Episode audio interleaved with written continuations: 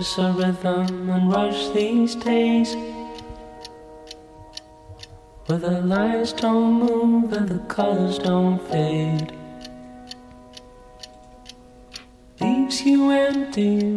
Lo que hablamos con nosotros mismos lo llamamos diálogo interno y de él dependen muchas cosas, por ejemplo, nuestro estado de ánimo. Cómo nos hablamos, el mensaje que nos transmitimos es tan importante que puede convertirse en una realidad. Por eso es tan bueno hablarse bien y cuidarse a uno mismo. Y es que nuestro diálogo interno es algo que se va perfeccionando con los años, va creciendo con nosotros. Es nuestra voz interior, es algo que nos enseña cómo somos.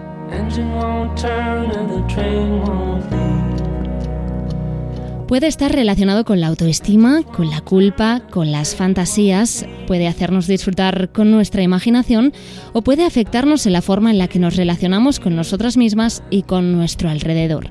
De esta forma podemos ayudarnos mucho si logramos cambiar nuestro diálogo interno. De esto hablamos hoy en este capítulo de Serenarte.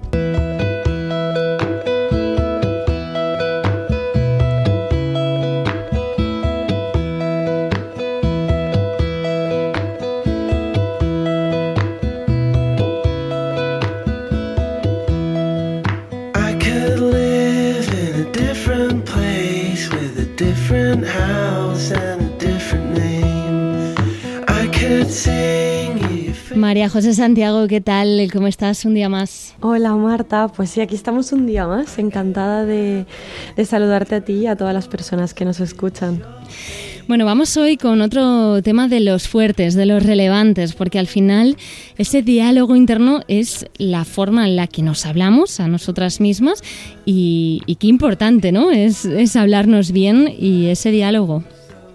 Totalmente. Eh, nuestro diálogo interno es muy importante porque determina muchas cosas, ¿no? Eh, lo que siento, mis emociones y mi estado de ánimo, pero también cómo me relaciono conmigo misma y con mi entorno, ¿no? Cómo interpreto lo que pasa a mi alrededor, lo que hago. Es decir, si tenemos un diálogo interno muy negativo, por ejemplo, puede llegar a ocasionarnos ansiedad u otro tipo de trastornos. Sí, nuestro diálogo interno puede llevarnos a, que podamos desarrollar pues algún tipo de problemas con ansiedad, pero también problemas de autoestima, problemas emocionales, eh, incluso derivar en algún tipo de depresión. Claro, lo que yo pienso sobre lo que hago o sobre lo que soy tiene mucho peso, ¿no? Al final se acaba convirtiendo realmente en quién soy yo. Ujú, Y aquí lo más importante no solo es ese contenido, que en este caso sería el negativo, sino también la regularidad con la que yo tengo esos pensamientos, ¿no? Me refiero, si yo, por ejemplo, pienso que no soy capaz de hacer algo o que no llego a hacer tal cosa y lo repito y me lo repito y repito, esto puede ocasionarme mucho estrés, depende del momento, ¿no? Lo que con el tiempo pues puede derivar en, en episodios de ansiedad, por ejemplo, ¿no?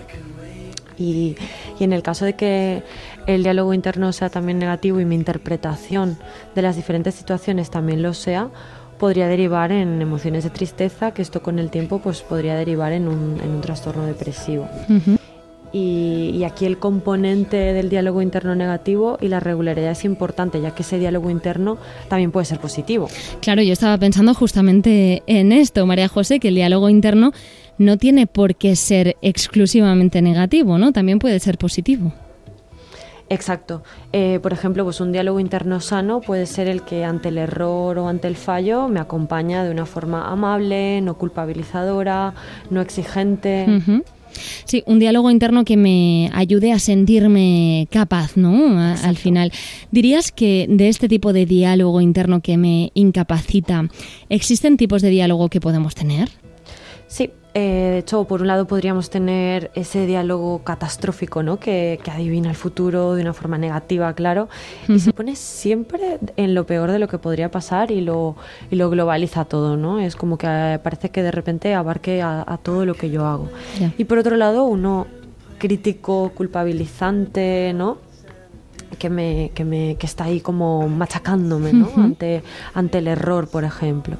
Y luego el otro sería el exigente. Tuvimos un capítulo sobre el tema de la autoexigencia, ¿no? Sí. que, que también se relacionaría y diríamos que aquí lo que entraría es esos tengo que constantes, ¿no? En el que parece que nunca, nunca sea suficiente.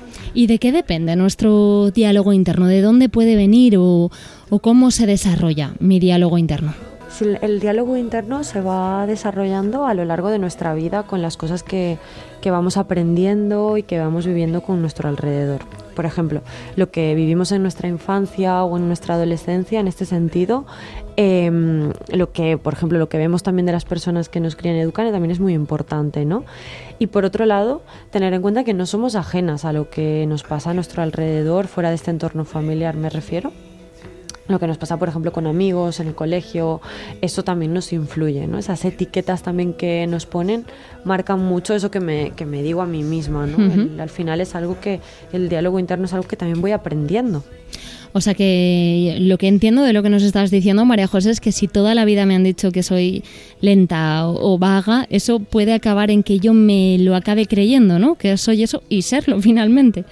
Claro, y el- esas etiquetas que, que tú acabas de decir, por ejemplo, eh, el de soy vaga, ¿no? Si a mí me lo repiten de pequeña, me lo, me lo voy a acabar creyendo de que, y yo voy a pensar que, que eso también soy yo, ¿no? Y eso, por lo tanto, también influirá en lo que yo luego haga.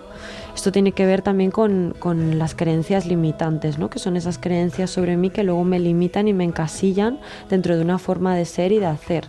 Pero que también el tema de las creencias limitantes sería tema para otro capítulo, pero, pero creo que es importante ¿no? que tengamos en cuenta de, de dónde vienen esas etiquetas que nos hemos puesto y que nos vamos repitiendo en nuestro diálogo interno. Creencias limitantes lo dejamos para otro capítulo, pero sí podemos explicar Sí. hoy quizás la diferencia clara entre diálogo interno y creencias limitantes. Sí, el diálogo interno sería esto que yo, bueno, est- este diálogo que yo estoy teniendo conmigo misma, esto que, Lo yo que me voy digo, ¿no? diciendo, Ujú. exactamente, eh, que me voy diciendo en, en- en- mi día a día, ¿no? Cuando hago cosas, cuando interactúo, cuando estoy a solas. Y luego esas creencias limitantes serían esas cosas que yo he aprendido, esas creencias que yo he aprendido a lo largo de mi vida em, y que luego lo que hacen es limitarme. ¿no? Condicionarme, ¿no? Exactamente, que lo que hacen es que cuando surge alguna situación en la que se daba en algún momento algo parecido, yo lo como lo, lo extrapolo a, a una situación actual, ¿no? Como el ejemplo este de las etiquetas que hemos comentado antes. Vale, sí, escuchando este capítulo nos damos cuenta de que tenemos un diálogo interno mm, bastante negativo. Mm, ¿Cómo podemos cambiarlo o cómo podemos trabajarlo? Aquí lo primero sería tomar conciencia eh, de ese diálogo interno que estoy teniendo. ¿Qué me estoy diciendo concretamente? Observándome y tomándome y tomando conciencia de ese pensamiento. Eh, las personas que, que escu- nos escucháis desde la primera temporada, ya sabéis que me gusta mucho el que, que podáis escribir, ¿no? Esa libretita Por que fin la comentábamos. libretita no había salido todavía en esta segunda temporada, creo. Exactamente, esa libretita que comentábamos en, en, el- en la primera temporada, ¿no? Eh, sacarla en este momento cuando tengamos que valorar el tema del diálogo interno.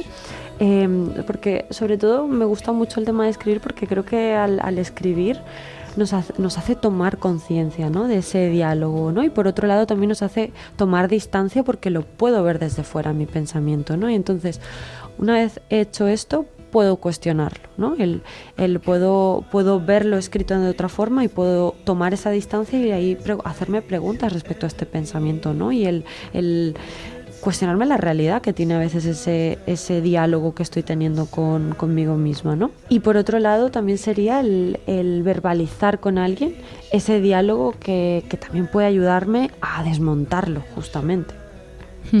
Porque María José es beneficioso compartir con los demás nuestro diálogo interno ahora que vemos que lo más importante para cambiarlo es compartirlo con nosotros mismos a base de esa libreta y a base de escribirlo y, distanciarnos de ese pensamiento. ¿Qué pasa con los demás? Porque igual puede ayudar ¿no? a nuestro alrededor a empatizar con nosotros y a entendernos. Exacto, sí, nos puede ayudar em, a desmontarlo, como, como he comentado antes, pero también eso, a, sacarlo de mi cabeza, ¿no? Ya que a lo mejor alguna persona que tenga una posición más neutral dentro de la situación puede ayudarme a, ese cuestionamiento y a ese desmontar mi diálogo interno. Quizá exteriorizándolo mm, lo veamos también un poco ilógico, ¿no? Cuando le estamos contando a alguien lo que pensamos, nos damos cuenta de cómo poco a poco vamos desmontando la teoría sola. Claro, ¿no? Y que aparte el hablarlo hace que le tenga que poner cierto orden, ¿no? Que muchas veces nuestro diálogo interno, y en, en sesiones siempre se lo digo a, a las personas que hacen proceso conmigo, ¿no? De cómo a veces el diálogo interno parece una nube, ¿no? De, de mucho ruido en la cabeza y que es como una nube que no nos deja ver con claridad lo que está pasando, ¿no? Entonces, justamente es eso, el, el hablarlo puede ayudarme a, a darle un sentido y al darle el sentido para explicárselo a alguien, desmonto un poco y bajo a tierra esa nube, ¿no? Que se ha creado en mi cabeza. Sí, yo añadiría que, que mm, también que una vez sepamos verlo con perspectiva, vayamos entrenando también nuestro diálogo interno sano, ¿no? el que hemos comentado antes, ¿no? Este que sea más amable, más positivo, como queramos llamarlo. y, y esto podemos hacerlo escribiéndonos frases que nos ayuden a verlo de una forma diferente, ¿no? Afirmaciones, por ejemplo, que sean amables conmigo misma y que me hagan volver a un diálogo más sano esto tomarlo como el instaurar un nuevo hábito, ¿no? Y cuando creamos un hábito no vamos tanto por la intensidad, eh, ni a hacerlo únicamente cuando estoy ya al límite y no puedo más, sino en esa, en esa consistencia, es decir, a la repetición, trabajarlo de, forma semanal, eh, si me cuesta hacerlo de forma diaria, pero practicar es hablarme de una forma que sea amable conmigo misma. Incluso en momentos en los que me encuentro bien, por ejemplo, escribirme cosas que me gustaría escuchar eh, de ese diálogo, que me ayudarían a mejorar también ese diálogo interno cuando está siendo crítico, cuando no está siendo amable, cuando está siendo un poco más tóxico conmigo misma, ¿no? Qué importante, no ser tóxico con los demás, pero sobre todo no serlo con nosotros mismos. Con eso nos quedamos en este capítulo de Diálogo Interno. ¿Avanzamos el próximo episodio? Sí, de hecho tenemos eh, como tema eh, redes sociales, que yo creo que aquí podemos sacar mucha, mucha chicha, ¿no? y cómo, cómo nos influencian al final las, las redes sociales en, en nuestro bienestar.